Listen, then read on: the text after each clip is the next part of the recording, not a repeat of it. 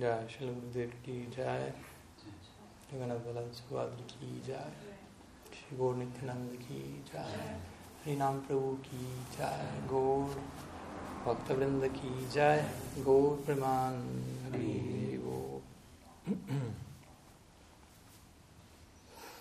Bien, buenas tardes nuevamente, bienvenidos. Y una alegría nuevamente poder estar aquí todos ustedes compartiendo Harikata, Satsanga, Harikirtan, intentando um, sí, mantenernos en la órbita de lo que Rupa Goswami llama Pritilakshanam. Pritilakshanam, en otras palabras, los, las características del, del afecto que se da entre los entre los practicantes del bhakti. Entonces, ese es nuestro círculo protector, nuestra órbita, tratar de mantenernos en, en, en interacciones eh, afectuosas y obviamente cuando él describe que es Priti Lakshanam, él nos habla no solo dar, recibir prasad, no solo eh, dar y recibir regalos, sino también dar y recibir nuestro, nuestros corazones, tratar de, de darnos de abrirnos, de expresarnos, de comunicarnos, de relacionarnos desde el lugar más que más se asemeje a un regalo, por decirlo así. es un punto importante, como, como, como desarrollar nuestro vínculo de tal manera que, que, cada relación se vuelva un regalo para, para la otra persona y viceversa, y que uno esté recibiendo un regalo porque uno, estamos necesitados también de, de regalos, de recibir de, determinados regalos y también estamos necesitados de aprender a darlos. Entonces, obviamente hay regalos y regalos y cada vínculo es diferente al otro, pero todos de, idealmente deben, deben progresar para encajar de alguna manera u otra en la categoría de regalo. ¿no? Básicamente tratar de dar de darnos desde el lugar más profundo, desde nuestro mejor lugar, tratar de llegar o de dar con el mejor lugar del otro básicamente. ¿no? Ese es, en, pocas palabras, el, el desafío que a todos nos toca, no solo en sadhu sangha, sino entender que esa es la meta a alcanzar, esa es la pauta de relacionamiento que se da en el mundo eterno, ¿no? donde continuamente la experiencia es todo regalo, ¿no? la manera en la que los devotos se dan a Sri Krishna. La manera en la que Sri Krishna se da a sus devotos, la manera en la que un devoto se da a otro devoto, y sucesivamente todo es subjetivamente experimentado como mm, dádiva, básicamente, ¿no? Entonces, porque en última instancia el relacionamiento es a punta de amor, y el amor es el, regalo último, ¿no? Golokher Prema Dhan Harinam Sankirtan a nosotros llega Harinam Sankirtan llega desde Golok y es la riqueza Prema Dhan, la riqueza, el, el, el, el, regalo del Prem que desciende de Golok, o sea, llega a nosotros en la forma del santo nombre. Entonces, hemos de honrar el santo nombre considerando de dónde viene ese santo nombre, cuál es el estándar de la tierra donde existe el santo nombre en donde, todo lo, donde la moneda corriente es Prem, básicamente. No hay nada más parte de, ello. Y la meta es acercarnos a esa, a esa morada. Y acercarnos a esa morada no es en términos, como sabemos, geográficos, de distancia física, sino de, de, acortar las distancias, más bien en términos de acercamiento interno y de aprender a a vincularnos con todo en formas que se asemejen cada vez más al prem, por decirlo así. ¿no? Nuestras interacciones idealmente cada día se tienen que acercar más y más al estándar que el amor divino entrega, porque la meta es amor divino y cuando hay amor divino todo se da en términos de amor divino y cuando no hay amor divino pero se desea el amor divino, bueno, entonces todo se da en, en términos de ese anhelo, ¿no? el anhelo por el ideal. ¿no? Esa es la, el, el, la, la, la, sana, la sincera preocupación del, del, del sadhaka. ¿Cuán, cuán, cuán, cómo, me, ¿Cómo me puedo acercar más a, a ese estándar? No desde una neurosis de, de perfección, ¿no? tengo que avanzar hacia el prem un kilómetro más o algo así, pero sí desde, una, desde un sentimiento de necesidad genuino. Porque el prema es la necesidad más genuina que puede haber. O sea, estamos realmente necesitados de eso. Especialmente los días que uno no siente la necesidad de eso. Es cuando más uno puede darse cuenta qué tan necesitado está de eso, básicamente. Entonces, en fin, estamos hoy aquí tratando de, relacionarnos, de comunicarnos, de compartir, de aprender mutuamente el uno del otro, y, pero todo eso con una, una meta en común, nuevamente, ¿no? con un objetivo que nos, mantiene unidos en el ideal, pese a que el ideal eh, sea un, proceso a mediano, largo plazo, a corto plazo también, el ideal está allí, en la forma de un, de tipo de anhelo, un tipo de, como hablábamos el otro día en, creo que no Nueva que el, el mero hecho, mero entre comillas, de, aprender, de lograr apreciar en teoría la naturaleza del ideal, ya eso le empodera tremendamente nuestra práctica. Aunque estemos incluso un par de vidas de distancia de, llegar propiamente dicho allí, el solo hecho lo podamos lograr visualizar en teoría, aprender, apreciar conceptualmente, ese ideal es tan poderoso que por, por apreciarlo en teoría eso ya va a darnos muchísimas bendiciones, muchísima protección, muchísimas gracias. ¿Qué decir? Llegar ahí. Entonces, sadhana bhakti o la etapa de bhakti en, la práctica es básicamente tiene más que ver con esto. Tiene que ver, entre otras cosas, con una apreciación teórica del ideal del amor divino, del ideal del bhava, del de éxtasis devocional.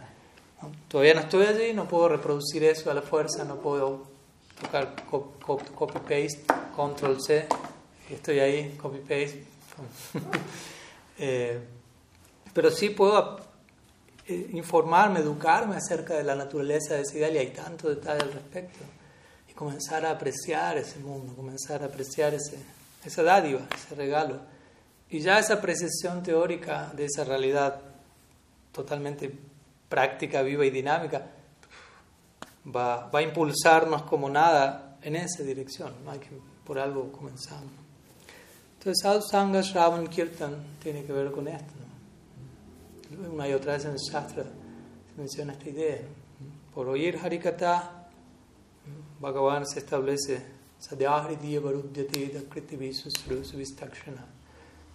Aquel que escucha el Bhagavatam, dice el Bhagavatam, por escuchar el Bhagavatam inmediatamente Hari se sitúa en el corazón de esa persona. ¿Y cuál es la idea? No? ¿Qué es el Bhagavatam? El Bhagavatam es básicamente el testimonio de amor por Dios de un devoto tras otro básicamente pasar las páginas del Bhagavatam significa ir conociendo un caso, otro caso, pero los casos en este caso no son eh, los tipos de casos que uno escucha en las noticias de este mundo, sino que el Bhagavatam viene a entregarlos las noticias del otro mundo y en lugar de decir este mató a tal, este asesinó a tal, aquí dice este alcanzó este tipo de prem, este alcanzó este otro nivel de prem, este amó a Krishna de esta manera, este sirvió a su guru de esta manera. Es el Bhagavatam, básicamente. Si, uno lo, entiende de ese lado, son, son las reales noticias. ¿no? Desde allí, Prabhupada Bhaktisiddhanta supo decir, cuando él publicaba su Nadia Prakash, su, su periódico diario, salía todos los días. Y alguien le dijo, bueno, pero algún día será que se va a quedar sin qué poner en el diario. Porque todos los días una publicación hablando de espiritualidad. ¿no? Él dijo, no, pero si todos los días en este mundo hay diarios, más de un diario por ciudad, ¿cuántos no hay? Y lo único que se publica ahí son los movimientos del alma en su estado dormido. Y todo lo que hay para decir al respecto. Llenan páginas y volúmenes y páginas. Y yo en mi diario estoy publicando lo que ocurre cuando el alma despierta. Y tú me estás diciendo que no voy a tener noticias para publicar. Si yo pudiera, publicaría un diario por minuto. Dijo, tengo material. El problema no hay suficiente interés en la audiencia, digo. No tengo suficientes clientes para sacar un diario a cada segundo. Pero el potencial está ahí. entonces, la idea es esa, ¿no? El Bhagavatam es, es ese tipo de dinámica, Vaikunta. Vaikunta en el sentido de sin límites. Vaikunta. No, no hay límites. No hay temor. Entonces, si no hay temor, no hay límites, no hay restricciones, no, no hay impedimento al libre fluir de, del lenguaje del amor divino. Entonces, nunca hay límite en lo que se pueda decir al respecto. Vedanta Sutra dice, la naturaleza del absoluto es, nunca se puede decir lo suficiente al respecto. Entonces, de ese lugar, ¿no? si, nos abocamos a, estudiar esas páginas, Hari se sitúa en el corazón, dice el Bhattan. Por de vuelta, estudiarse las páginas del Bhattan implica ponernos en contacto con el testimonio de, de amor divino, con la personificación de nuestra meta. ¿no? Nuestra meta es Prem y la personificación del Prem son aquellos que alcanzaron Prem. Y eso se encuentra en las páginas tras páginas del Bhagavatam. Entonces, por entrar en contacto con ese ideal, de vuelta, por empezar a apreciarlo teóricamente, eso ya empieza a impulsarnos en la dirección. Hari ya se sitúa ahí. Krishna dice que Krishna no puede resistirse, es supremamente atractivo, no puede resistirse. Entonces, así es como, como funciona esto. Ese es el, truco, por decirlo así, en el cual tratamos de, tomar refugio con plena fe. Tenemos fe de que por reunirnos sinceramente, por hablar acerca de Hari, Hari Kata, Él va a manifestarse allí, Él va a hacerse presente. Él no es diferente de ese Hari Kata. Y ese Hari Kata es lo que nos va a dar vida, lo que nos va a dar gusto, lo que nos va a dar propósito. Tavakatambritam tapta jivanam. La Gopi menciona, Gopi Gita, ¿no?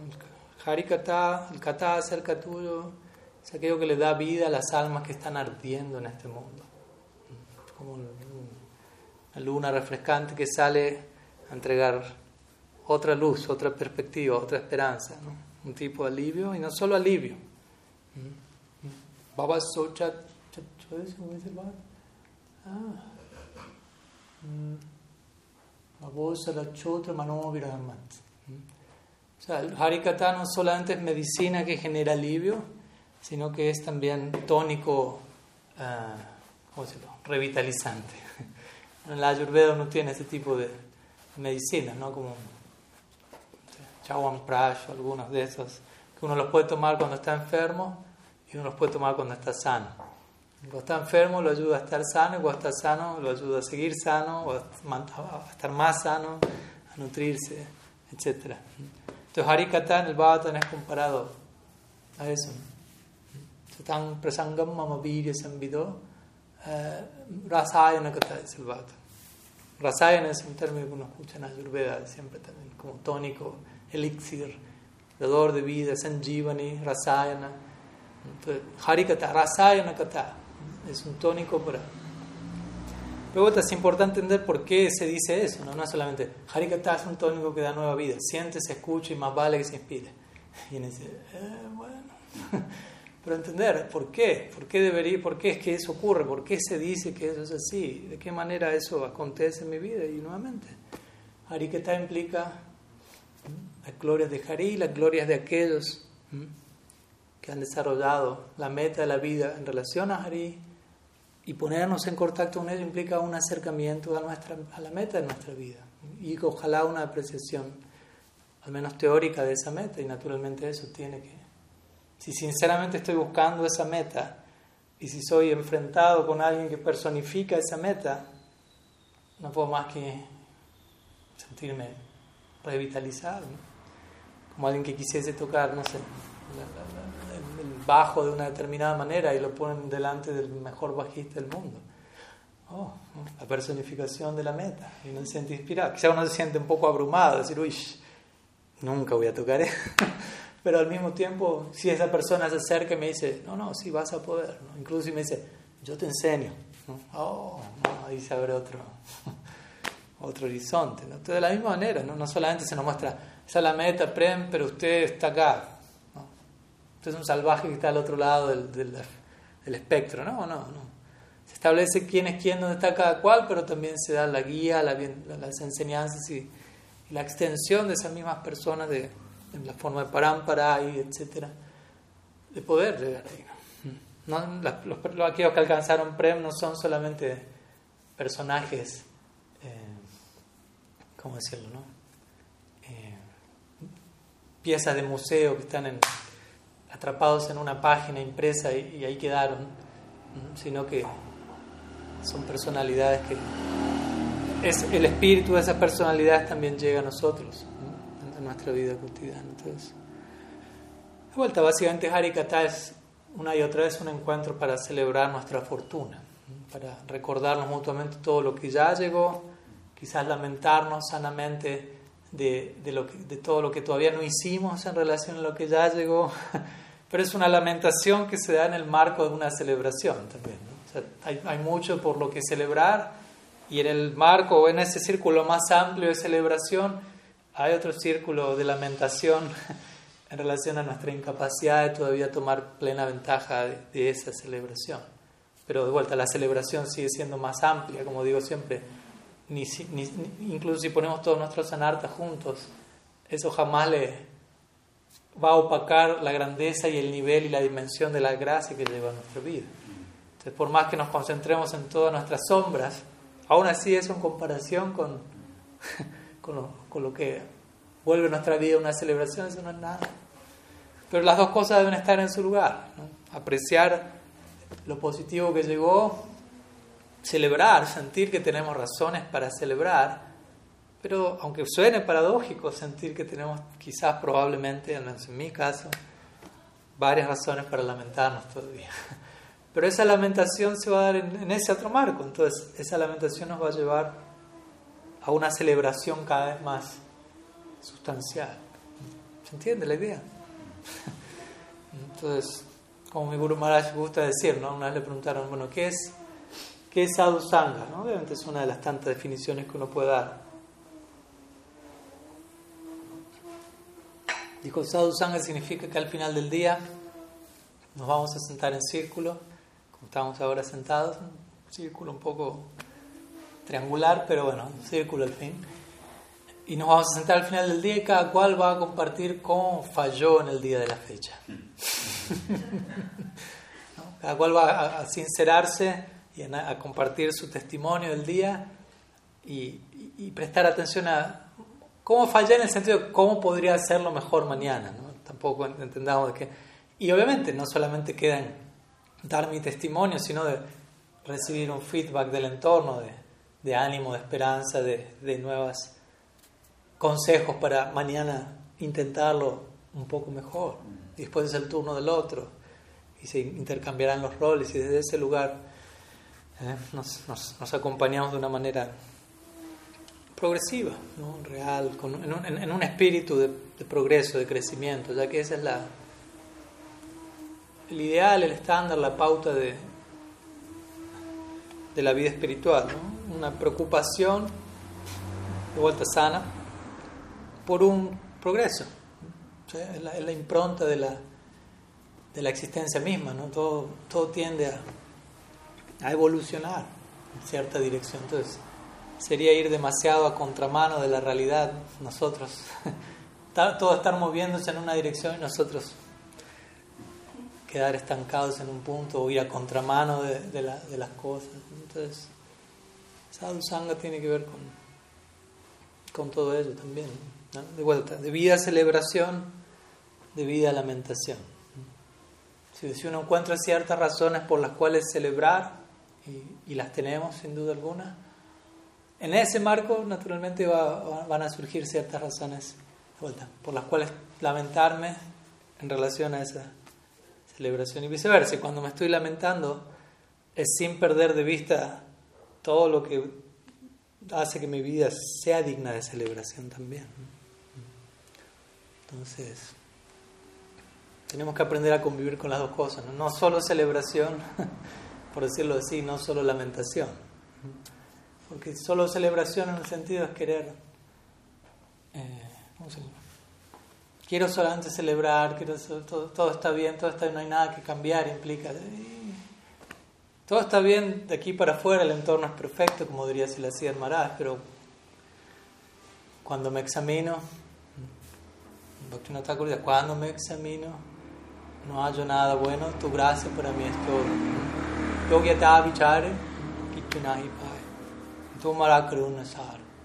Cuando me miro a mí, no veo causa de celebración. Cuando te miro a ti, no veo causa de lamentación. sería otra manera de decirlo. Tu gracia para mí es todo, en otras palabras. Ahí hay celebración. ¿no? Hay que saber manejar esta idea. ¿no? En mí me examino, no, no hay la gran cosa. Miro hacia ti, todo es misericordia. Entonces, hay que saber convivir con esos dos elementos.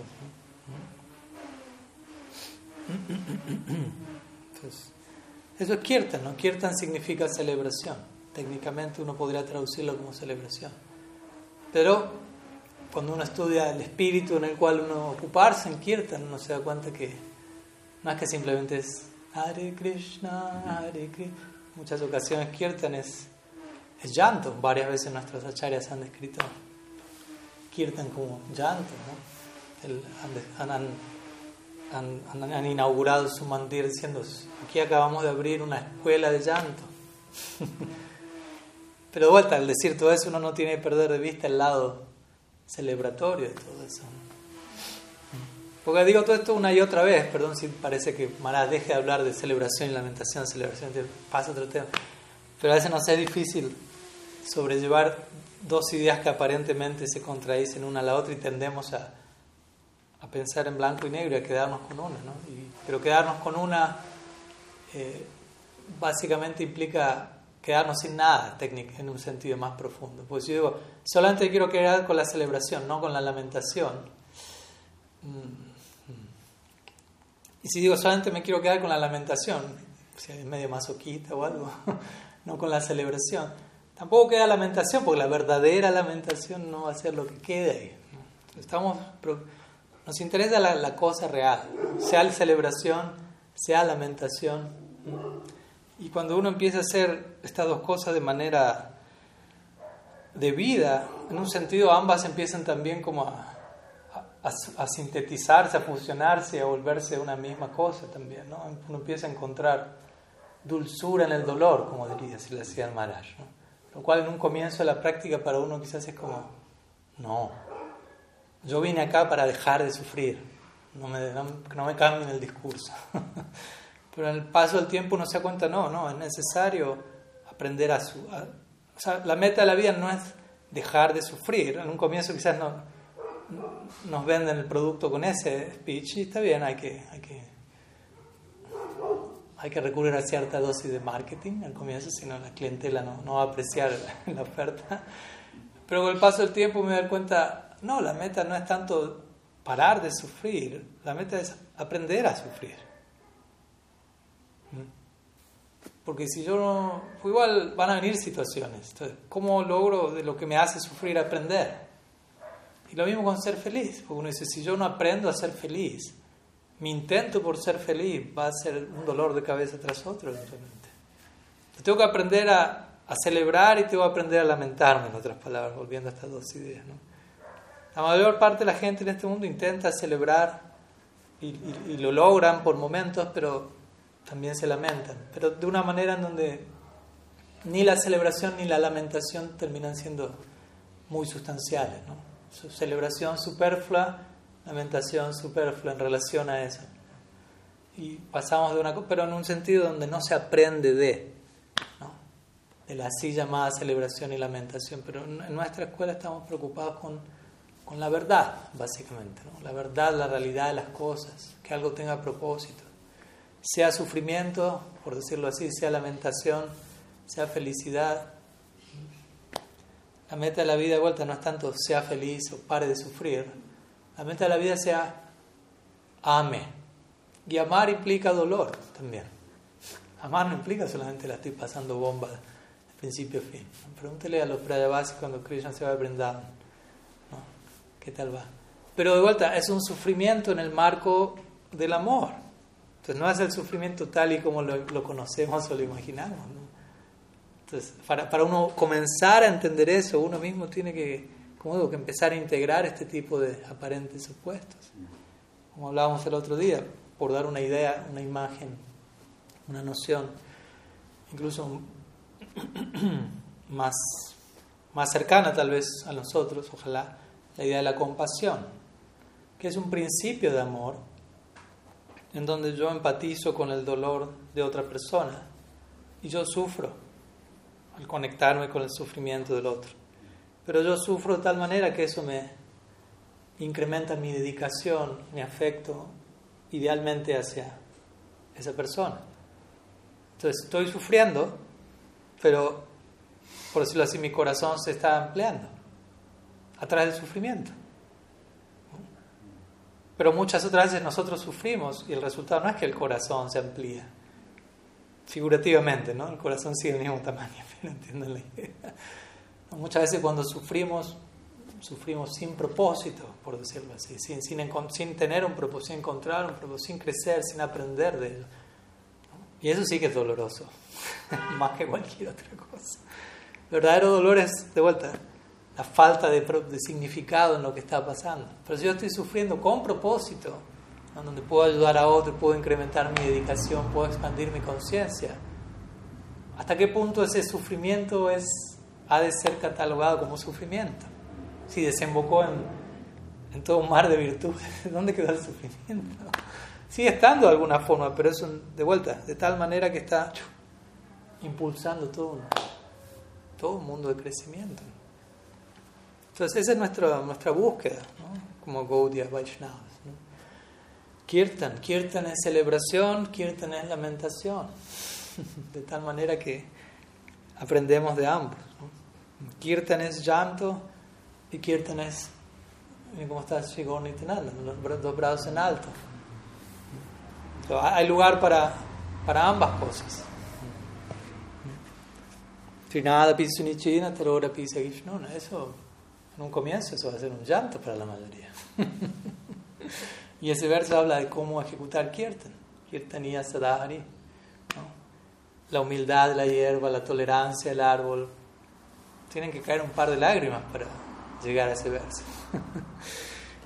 Pero al mismo tiempo, ese es el espíritu, ¿no? Una, una debida humildad, una debida compasión va a llevar a un tipo de lamentación. Y ese, dice Mahaprabhu, ese es el espíritu para ejecutar celebración, para participar continuamente en esta celebración perpetua. Entonces sí, como si la Prabhupada diría, canta Hare Krishna y sé feliz. Como diría mi Guru Maharaj, entre el canta Hare Krishna y sé feliz hay un paréntesis con un par de, unos buenos pares de consideraciones a tener en cuenta. O a veces él diría, canta Hare Krishna y sufre.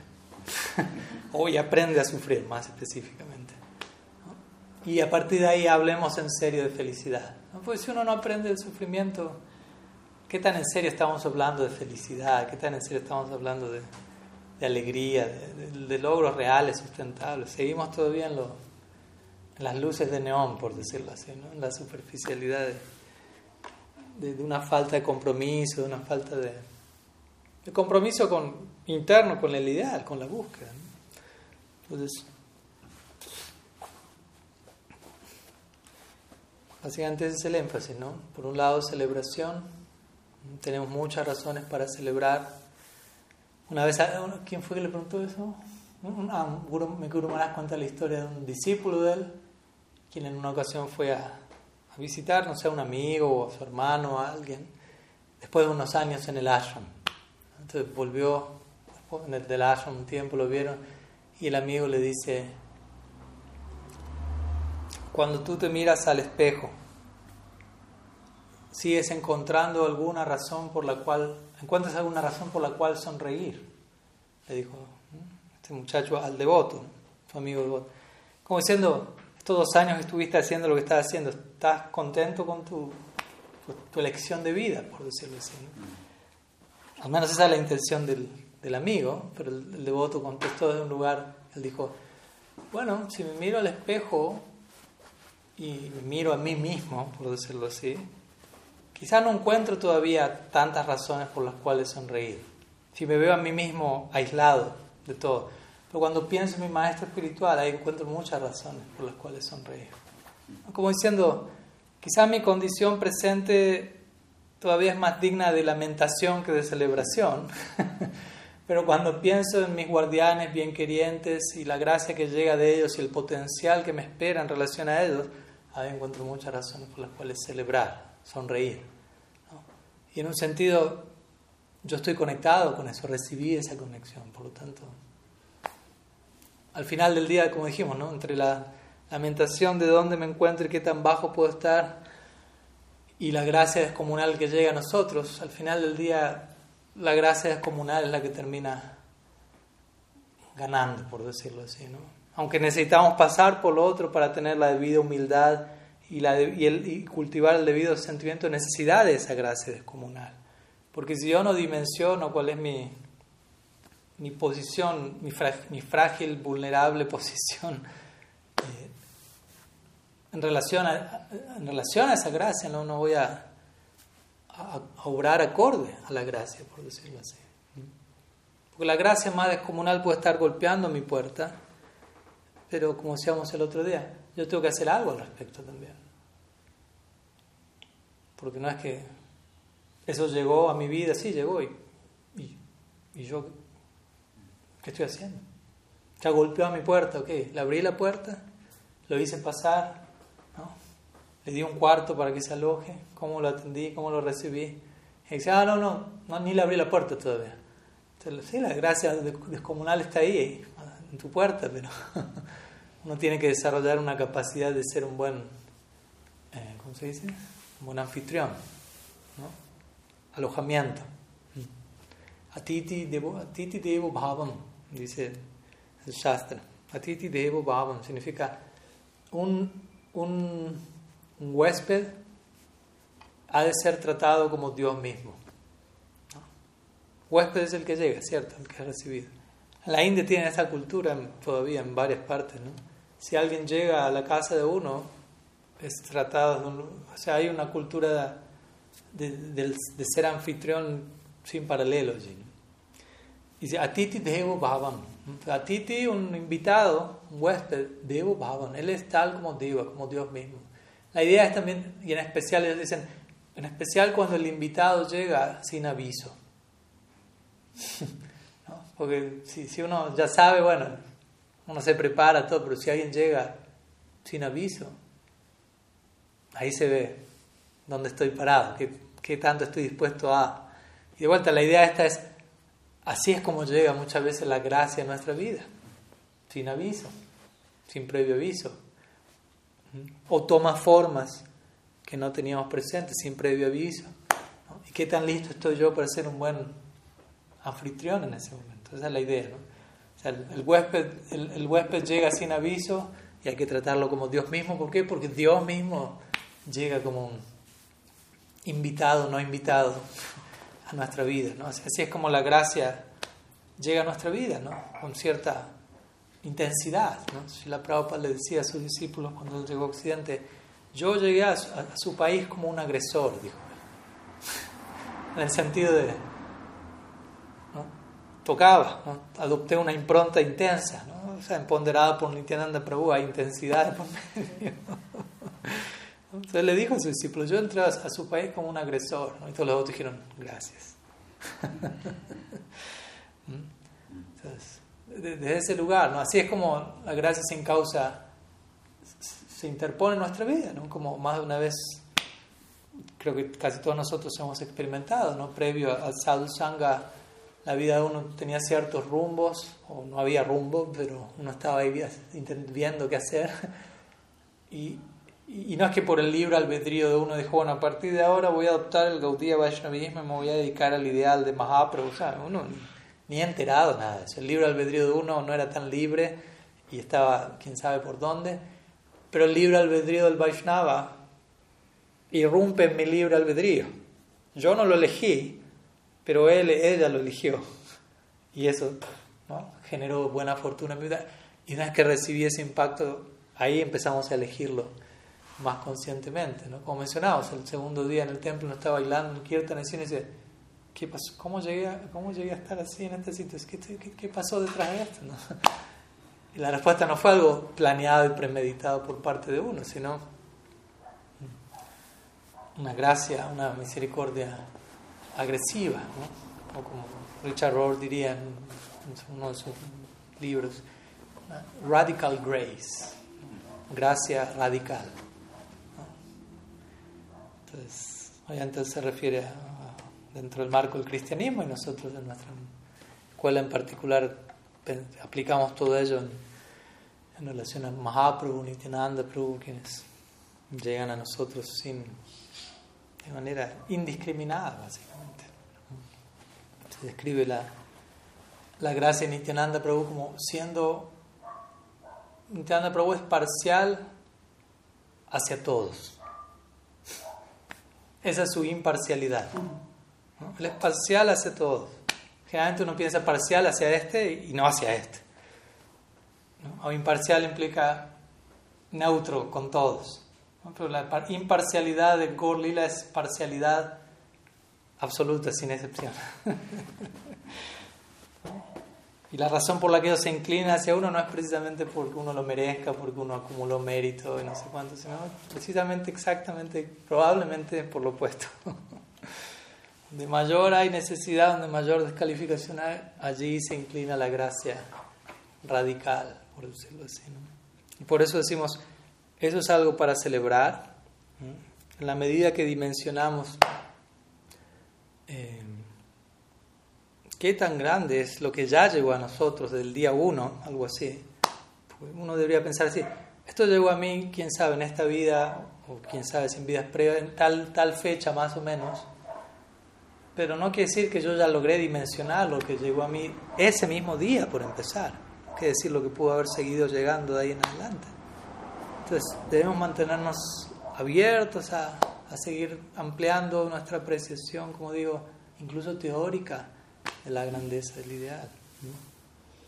Y, y, celebrarlo. Porque si le dedicamos unos momentos, o sea, si uno sinceramente se toma el tiempo, incluso unos breves minutos por día para hacer este ejercicio, no voy a parar todas las rotativas, todo lo demás que pueda estar pasando, haciendo, pensando, sintiendo. Y voy a enfocarme exclusivamente en, de la manera más objetiva posible, más imparcial posible, tratar de, valorar lo que ya llegó a mí, en términos de gracia divina. Tratar de poner en la balanza, en base a lo que he experimentado, lo poco que pueda saber, qué es lo que llegó a mí. Siendo objetivo, no dejándome arrastrar por unos minutos, ¿no? Y tratar de luego conducirme en el resto del día teniendo eso presente. Eso, pone todo lo demás en su lugar, por decirlo así. La lista de prioridades, la lista de necesidades, la lista de ideas.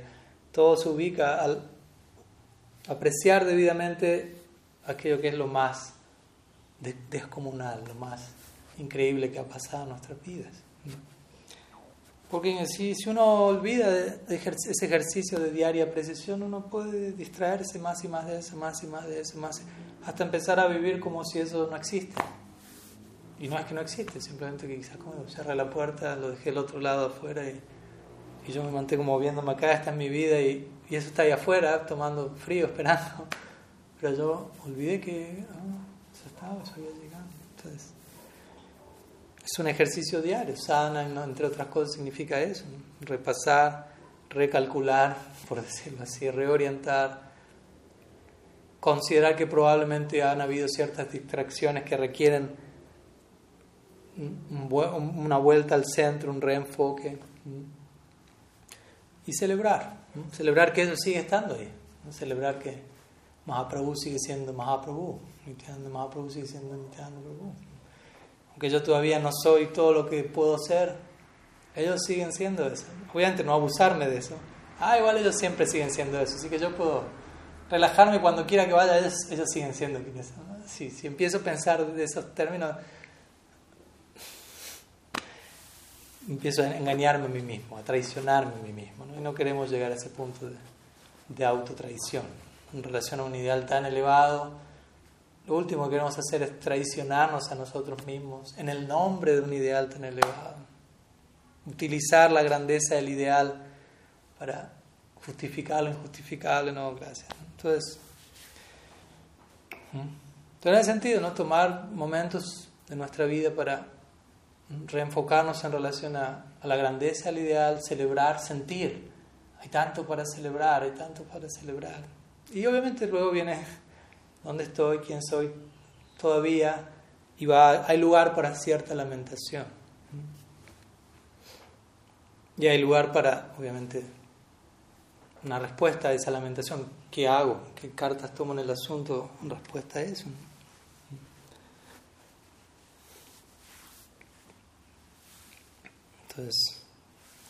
Una vez he escuchado un, un, un monje diciendo, cristiano era, hablaba de Jesucristo, pero igual de vuelta es algo que naturalmente lo podemos trasladar y aplicar a nuestra doctrina. Decía, lo que Jesucristo solicita de sus seguidores es todo. ¿No? Como diciendo, él, algunos pueden sentir, uy, pide mucho, es demasiada la entrega que solicita. Pero al mismo tiempo, la gracia que, que Él entrega es todo. Entonces, en ese sentido, no está pidiendo mucho. Entonces, lo mismo podemos decir nosotros en nuestro caso. ¿no? Obviamente, cuando uno estudia en detalle, en última instancia, lo que se espera de uno es uno. en última instancia, Krishna no está pidiendo dame, dame dinero, dame, tu, dame, dame un número, dame cosas. No, date más que dame. Date a ti mismo, no, entrégate. Tú eres la ofrenda. En un comienzo sí, dame una hoja, flor, fruta, agua, un diezmo, o el resultado de tu acción, o, pero al final de cuentas todo eso es, son diferentes formas de incómodas cuotas de, de, llegar a esta conclusión de yo soy la ofrenda. Yo tengo que saltar al fuego. y para algunos no asustarse en relación a decir, pero eso es too much. Es donde uno tiene que mantenerse apreciando, pero ¿qué, qué viene del otro lado? ¿Qué, ¿Cómo el otro lado se me está dando a mí? ¿Qué tanto el plano superior se está, está descendiendo para para que alguien como yo pueda saber incluso acerca de ese plano, para que hoy alguien insignificante como mi persona pueda estar hablando de ese plano. Eso debería ya ser una muestra conmovedora de gracia, ¿no? Una persona tan catastróficamente caída como Swami Pamanaba está compartiendo ideas acerca de la gracia de Mahaprabhu. Eso habla de cuánto ese plano ha descendido y se ha extendido para llegar a agraciar las almas en este plano, de manera que puedan estar intentando decir algo. Entonces, entonces desde ese lugar tenemos que, que, navegar las aguas de la celebración y la lamentación, por decirlo así, ¿no? O sea, me lamento porque sé lo que debería dar, lo que debería entregar, pero todavía estoy lejos, no lo estoy haciendo, pero tanto está viniendo, tanto ese plano se está dando a mí que me siento movido y conmovido para hacer dar lo mejor de mí para y, quizás lo intente y vuelva a fallar pero ese plano se sigue dando a mí. Y de ese lugar no el, bote va a ir se va a ir cómo decirlo sacudiendo para el lado y para el otro. Celebración lamentación celebración y cuanto más uno avanza esto más se intensifica no uno, uno estudia cómo nuestros grandes acharyas se lamentaban en sus últimos días y eso es es intenso por, por decir algo. ¿no? Intensísimo. ¿no? Estudiamos el Vilap Kusumanjali de Raghunath Goswami, que son sus últimas oraciones a orillas del Radha Kunda, implorando a Srimati Radharani que le otorgue su, su darshan personal, su servicio eterno. Aunque él obviamente es Nityasida, pero por momentos entra en sadhaka o se absorbe en su identidad como devoto y, olvida en verdad tengo mi identidad espiritual eterna al servicio de ella. Y desde ahí él implora una y otra vez, en cada verso, más de 100 versos, uno tras otro, una oración desesperada por el darshan y al servicio de o Rupa Goswami su Kalika Valery. Vuelta, estas son las obras más, más elevadas, más confidenciales de nuestra tradición. ¿Y qué muestran? Muestran a nuestros, a nuestros maestros de posgrado, por decirlo así, en sus, en sus últimos momentos en esta vida, en, en, la etapa más madura que ellos exhiben en este plano de lamentación, en separación de su deidad. Entonces, de vuelta, hay lugar para la lamentación, como podemos ver, incluso hasta el último momento de nuestra vida. Eso es lo que los va a mostrar. ¿no? Porque también uno dice, bueno, me lamento ahora un ratito y después ya. Después quiero celebración de principio a fin.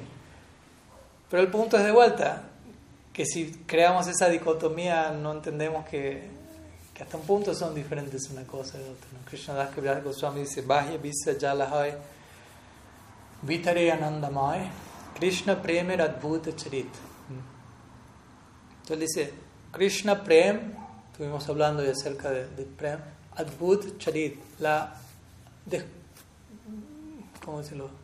La asombrosa o desconcertante cualidad del Krishna Prem, Adbhut Charit, es Bahya Visa Jalahai Pitare Anandamai. Por fuera, Bahya Visa Jalahai se asemeja al veneno.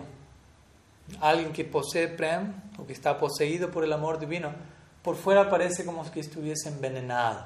En otras palabras, está muriendo de separación. Uno ve a un Raghunath Goswami en sus últimos días, a un Rupa Goswami en sus últimos días, y uno quizá puede pensar, oh, pero no, no, no llores, Señor, ¿por qué está así?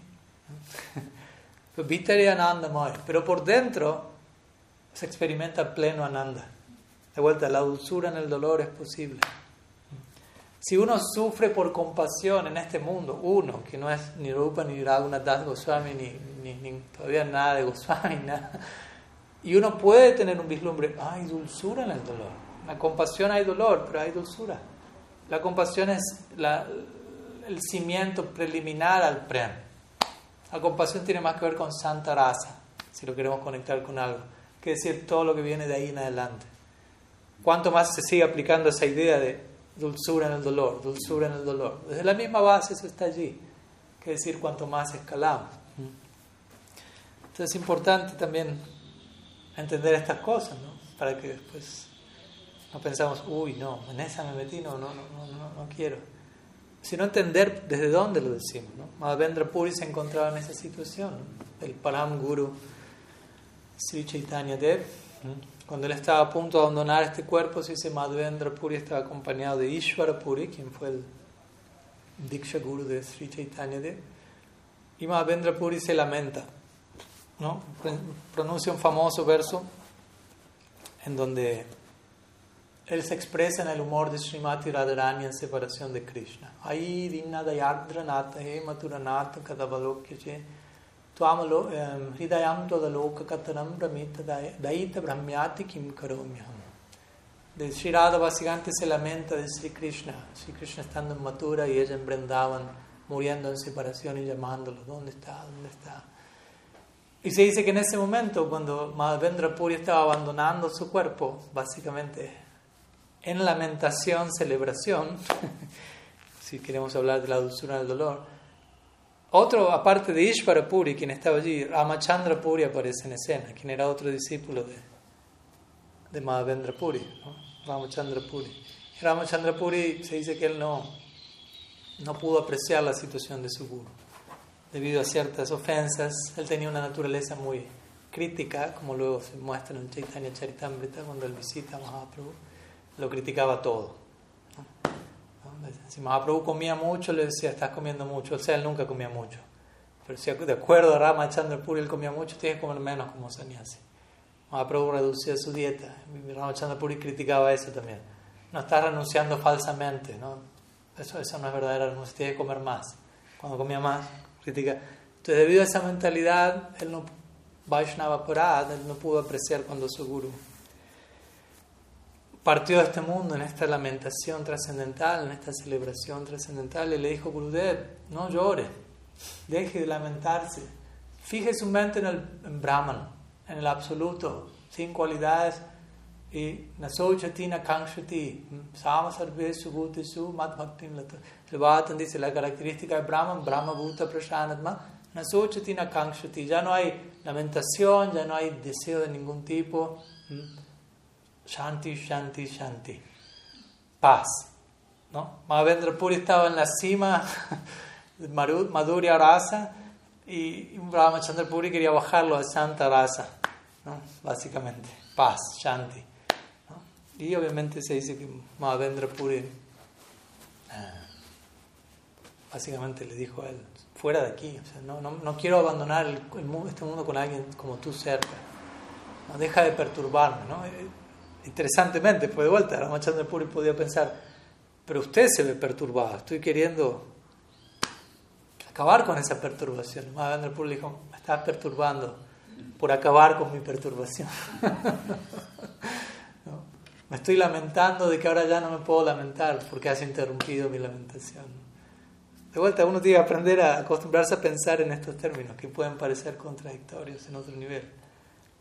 Por ejemplo, si en una aldea típica de India un sadhu llega en los tiempos, quizás actuales también en cierta medida, pero en los tiempos antiguos eso ocurría mucho. Un sadhu llegaba a, la India, una aldea y toda la aldea, oh, llegó un sadhu, lo cual significa harikata.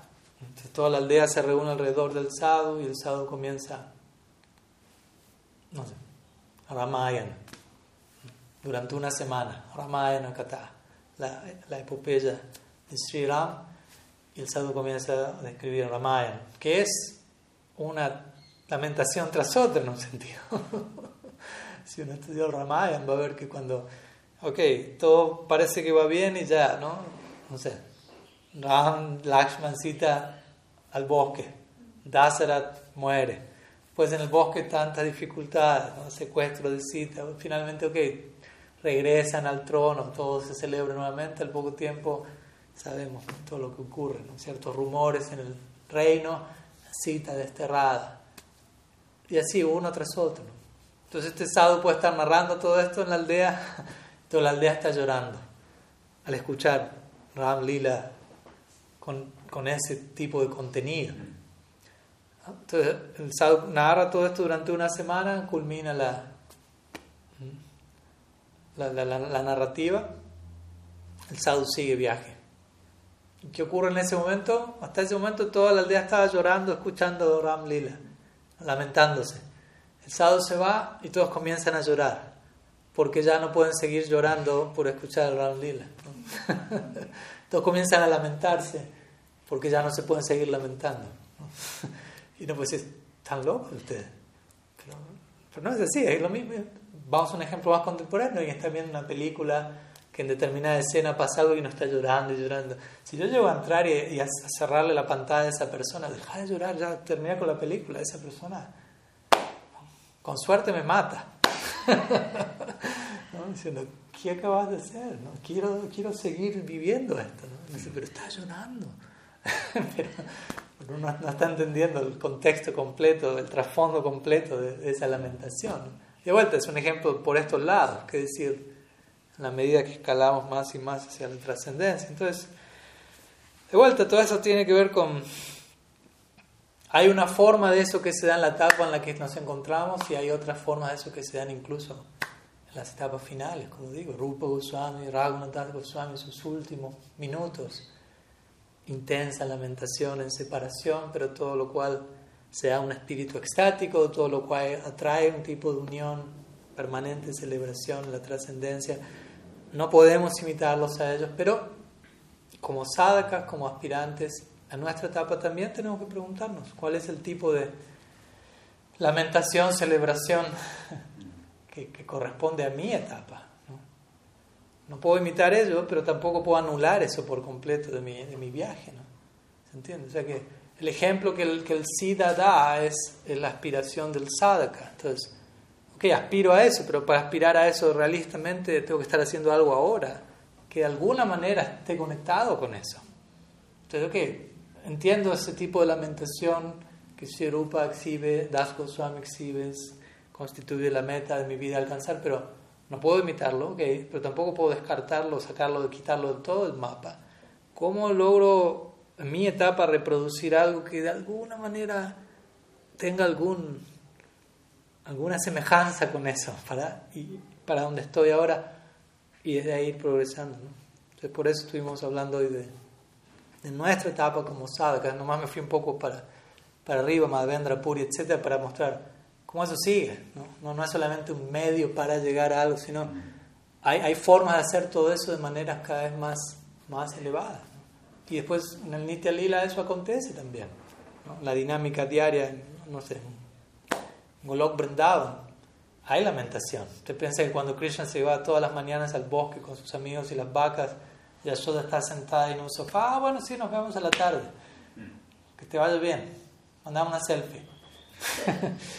No, nada de eso, ¿no? Es toda una escena trauma, al borde del trauma, por decirlo así, trascendental, todos los santos días, cada vez que Krishna está, está por partir y Yashoda deteniéndolo y llorando, diciéndole, pero ¿por qué te vas? Quédate mejor, usa esa pusa, lleva paducas, lleva sandalias, llama a todos los amigos, rodeenlo en el bosque, cúbranlo en esta dirección, en esta dirección, empieza a ponerle cabachas, a invocar mantras de protección a Krishna. Y cuando Krishna dice, ya, no tengo que...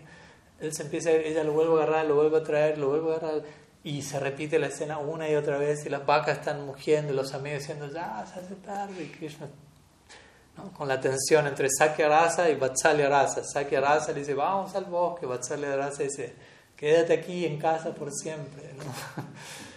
Entonces hay una forma de lamentación, luego Krishna se va y todos los que quedan atrás en Brindavan se sumen en un océano de lamentación trascendental, de vuelta, una lamentación extática que incrementa su apego, su absorción por Krishna. Y luego en la tarde obviamente Krishna regresa y la vida vuelve a cada uno de ellos, básicamente. Pero al, próximo día. Entonces, unión, separación es otra forma de decir, si se quiere, lamentación, celebración. Pero los dos son dos caras de una misma moneda al mismo tiempo. Y el uno es necesario para, para nutrir el otro. Pues yo no puedo tener, yo no puedo hablar de la alegría de la unión si no hablo del dolor en la separación. O si yo amo a alguien en separación sufro, pero eso va a promover la alegría de la unión. Yo no puedo hablar de unión si no hay separación. O sea, si no hay separación, no hay unión, porque siempre estuve con la persona. ¿Me explico? Si yo estuve con Gopinath desde Anadi, desde tiempo sin inicio, y nunca nos separamos jamás, yo nunca puedo hablar de me uní con él, porque nunca estuvimos separados. Para hablar de unión tengo que hablar de separación. Y esa dinámica, digámoslo así, actualiza el prem lo, fortalece, lo refresca, ¿no? le genera una nueva dinámica. Entonces, es necesario, ese es el punto. No es que es innecesario y algún día se va a acabar. Y nunca más va a haber separación. Y nunca va, ¿no? La, la hay por, por, siempre, al menos en nuestra escuela. Interesantemente hay ciertas escuelas, por ejemplo, Nimbarka Sampradaya u otras, que conciben, en, en Golok Brindavan uno va a estar en el Nitya Lila, Nitya Vihar, como lo llaman ellos, en Radha Balab Sampradaya más puntualmente. Y uno va a estar con Radha y Krishna, ellos concibiéndose en Madhurya Rasa, sirviendo a Radha y Krishna en un kunja en particular, por siempre. O sea, nunca se sale de esa, de esa escena. ¿no? No, no se sale, no hay separación, no hay Yashoda, Nanda, o sea, están en algún lado, pero no, no, no en la dinámica eterna de uno. Para ellos es unión permanente, no hay separación. Pero vuelta. Y obviamente no sé, no condenamos eso, pero en nuestra escuela consideramos que, que la separación tiene su función, tiene su rol, tiene su aporte a la causa. Y vuelta, es otra forma de hablar de, de lamentación, porque sí, separación no se lamenta y uno en la etapa actual incluso una, una buena dosis de la lamentación de uno debería ser en consideración a, algún tipo de separación. De vuelta, no imitando a nadie, pero sí sintiendo que en un sentido estoy separado del santo nombre, estoy separado de, de, Gurudev. O sea, estoy conectado, hay misericordia, pero no estoy tan cerca como querría y podría. Y desde ese lado de vuelta, sostenible, sano, Mahaprabhu diría, Durdaiva Segundo verso del Sikshastra.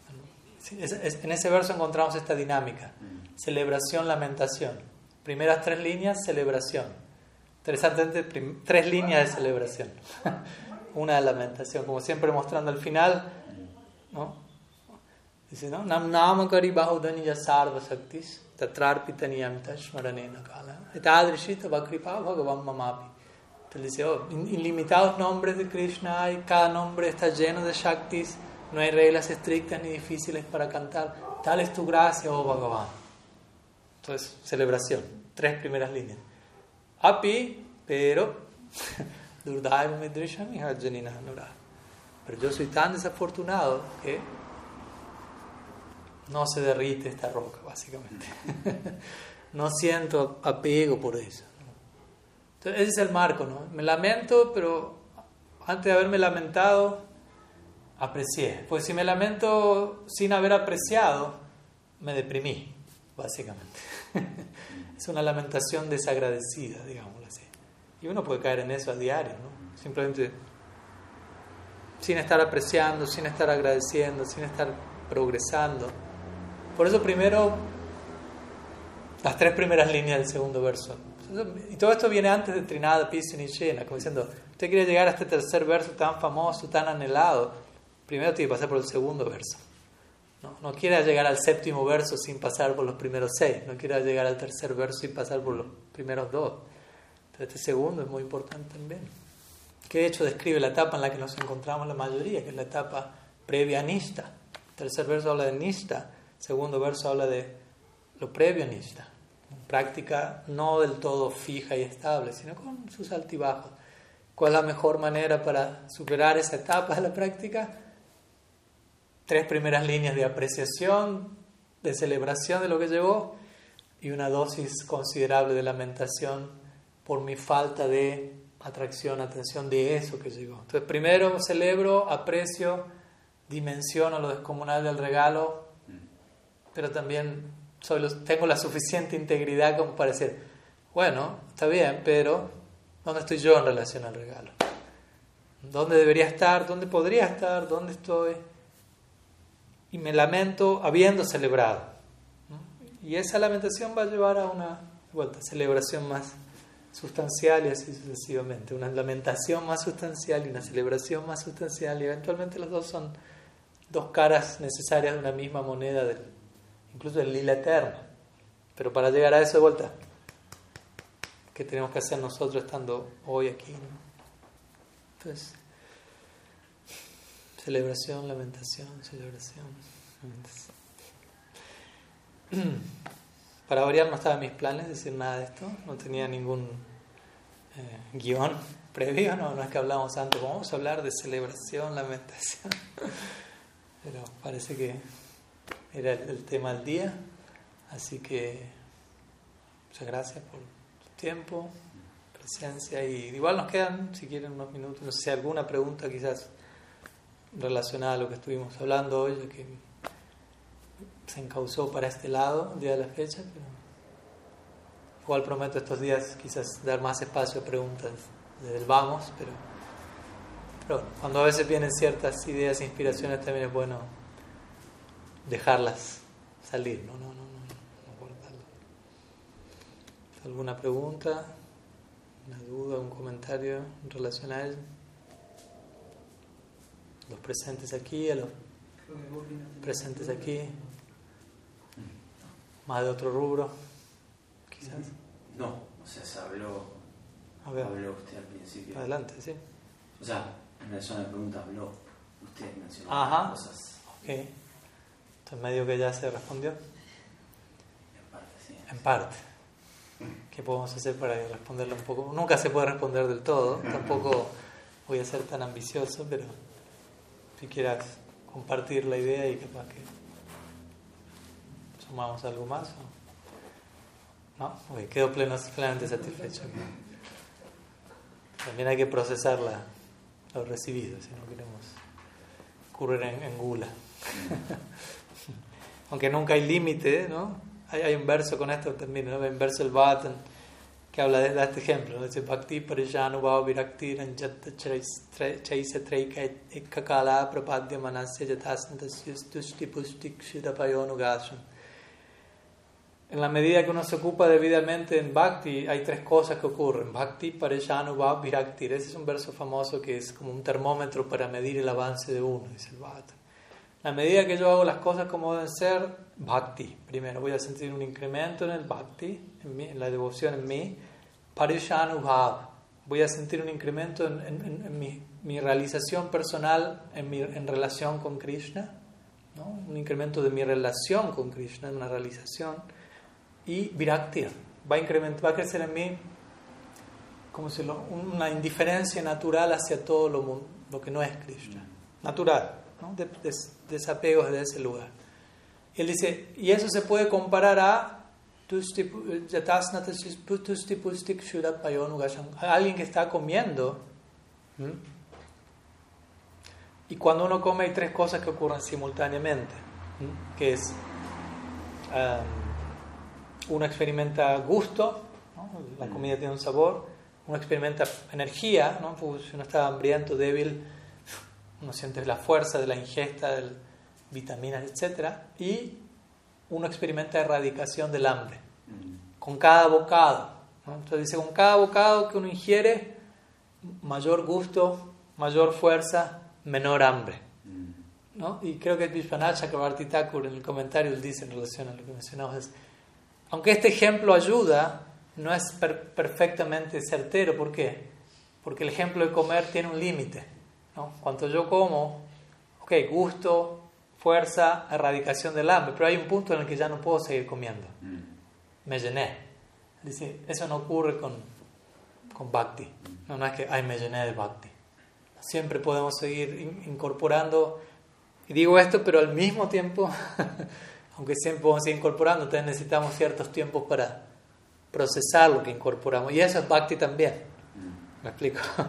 O sea, no hay límite a cuánto podemos incorporar, pero pero quizás necesitamos nuestros tiempos para procesar lo incorporado, pero todo eso también es bhakti, la incorporada es bhakti la procesada es bhakti también. Así que seguimos procesando, no hay problema. Aquí hay una pregunta enviada online, la, la abordo y la respondo en dos minutos. Sí, sí.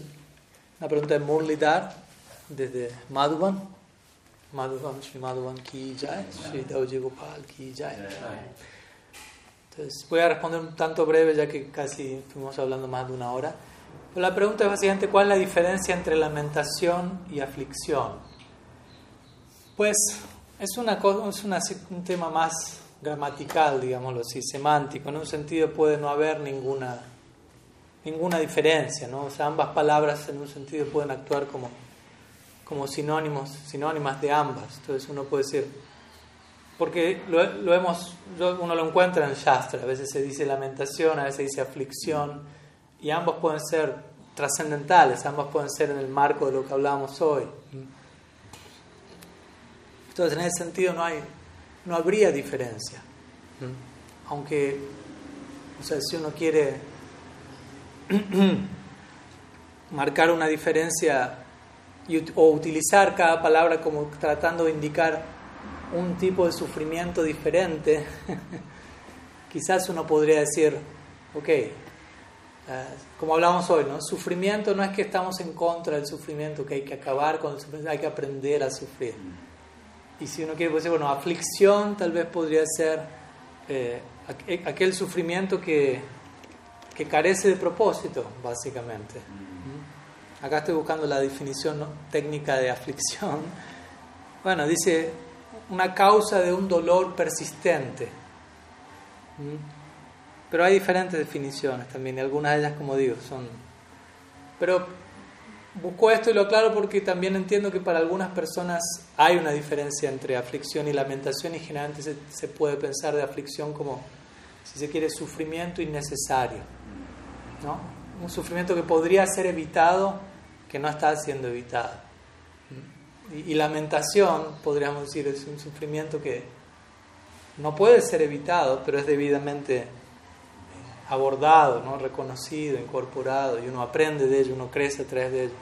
De vuelta, dependiendo del caso, a veces ambas palabras van a ser sinónimas, pero en algunos casos puedan hablarnos de estos dos puntos que más allá de la palabra, esas son las dos posibilidades, por decirlo así, en relación al sufrimiento aprender a sufrir, nutrirnos de ello, crecer de ello e incluso encontrar dulzura en el dolor o sufrir sin propósito y que eso se vuelva una tortura, algo completamente desesperante hasta el punto de que hay personas que, que acaban con su vida, no tanto de vuelta por sufrir, sino por sufrir sin propósito, por no estar logrando extraer significado de esa experiencia dolorosa que me está queriendo decir algo lo realmente desesperante es que no logro encontrar un significado en eso. Y, uno no puede vivir sin significado, básicamente. Entonces, algunas ideas, ojalá que algo de ello sume. Perdón por la respuesta breve, pero aquí ya estamos también un poco en horario, así que por hoy vamos a dejar aquí. Muchas gracias a todos por su tiempo, presencia, participación, preguntas sutiles, invisibles. Y vamos a estar continuando mañana, en todo caso hoy anunciamos el horario, pero el mismo horario, mañana sábado, el día domingo y el día miércoles también, por, por este mismo canal, básicamente. Así que muchas gracias. la Gurudev ki jai, Sriman Mahaprabhu ki jai, Sri Harinam Sankirtan ki jai, Sri Sri Jagannath Baladev Subhadra ki jai, Sri Sri Gaurang Nityananda ki jai, Gaur Bhakta Vrinda ki jai, Gaur Preman Haribo.